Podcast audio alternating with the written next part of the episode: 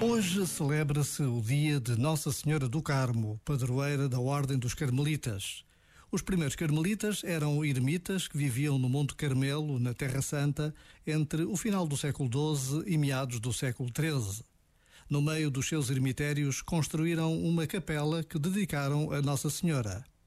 Por vezes, basta a pausa de um minuto para nos recordarmos de uma imagem, uma oração ou uma música que nos fala de Nossa Senhora, invocada de tantas formas diferentes. Nossa Senhora de Fátima, de Lourdes, da Nazaré, do Carmo, mas sempre a Mãe de Jesus.